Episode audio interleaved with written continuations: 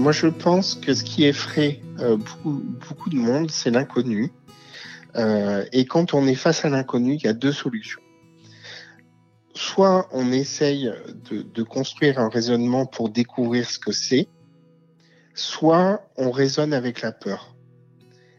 Je ne peux que difficilement comprendre que quelqu'un qui a fait dix années d'études scientifiques puisse baser sa pratique dans la peur. Pour moi, c'est très compliqué à comprendre. Je, je, peux comprendre plein de choses, l'inquiétude. Je peux comprendre, je peux comprendre qu'un médecin me dise, je ne connais pas ton métier, ça me semble totalement ubuesque. Prenons un café, discutons-en. C'est pas un problème. Je, je, je pense qu'en effet, les professionnels de santé ne se connaissent pas bien et que de pouvoir discuter, ça lève beaucoup de freins. Donc ça, déjà raisonner sur la peur, c'est un problème. L'autre problème, c'est d'imaginer que parce qu'on partage la prise en charge d'un patient, on va perdre son image de médecin. Je pourrais donner ma médecin qui dirait, c'est tout le contraire, je suis encore plus renforcé dans mon rôle de médecin parce que justement, il y a des éléments de la prise en charge qui relèvent de quelque chose d'intermédiaire, mais qui ne sont pas propres à ce que je fais moi médecin et pour lequel c'est clairement le travail de quelqu'un d'autre. Ça ne veut pas dire que c'est moins bien fait, ça ne veut pas dire que euh, la personne n'est pas capable de le faire. C'est simplement que cette prise en charge, elle est partagée. Et le jour où on arrête de penser que c'est le collectif la solution à une prise en charge et qu'on est omnipotent, omnipuissant pour répondre aux besoins d'une seule personne, je pense que c'est vraiment ce moment-là où il faut se questionner sur sa pratique. Nous ne sommes jamais la réponse unique à un patient. Jamais. Et, c'est vraiment illusoire et narcissisant de penser ça. Donc, que les gens soient inquiets, je l'entends, mais il faut vraiment dépasser ce, ce réflexe primaire. Quand j'entends oui, mais il va nous rester les prises en charge compliquées, c'est faux, je l'ai dit. On a les prises en charge compliquées qu'on partage. Oui, mais regardez, il gagne 50 euros. C'est faux. On gagne 17 000 euros brut annuel en médiane. Donc tous ces éléments-là, on pourrait les démonter. Si après, au final, c'est une problématique de pouvoir, et là, je peux pas grand chose, en fait. Fallait devenir roi du monde. Et puis après, voilà, on aurait fait un truc comme ça.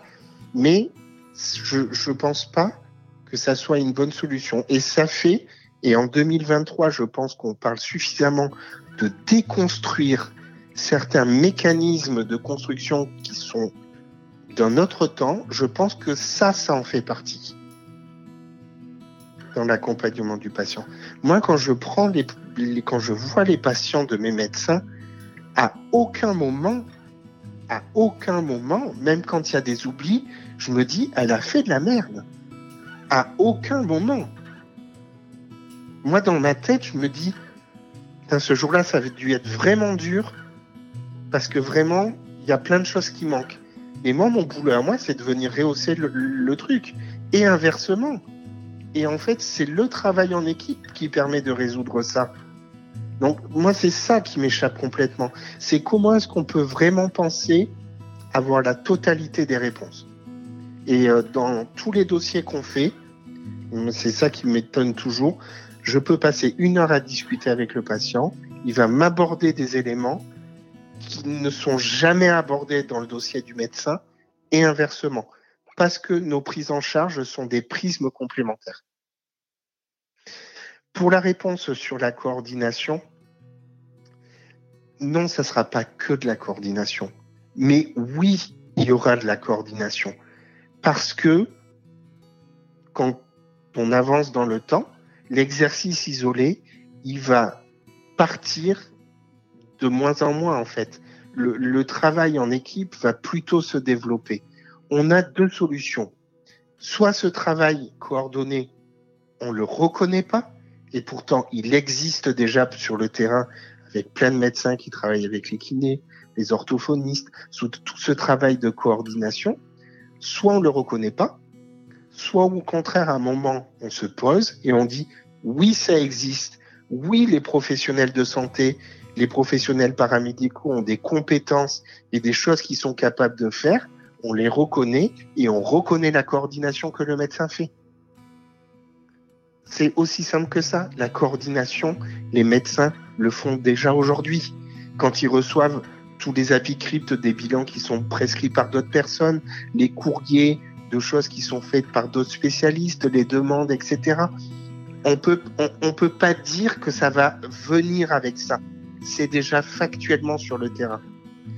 Maintenant, on n'a pas la possibilité, la possibilité ni maintenant, ni dans dix ans, de dire qu'un médecin pourra gérer d'un parcours de A à Z et de n'importe quel professionnel de santé. Et c'est tant mieux parce que je trouve ça dangereux.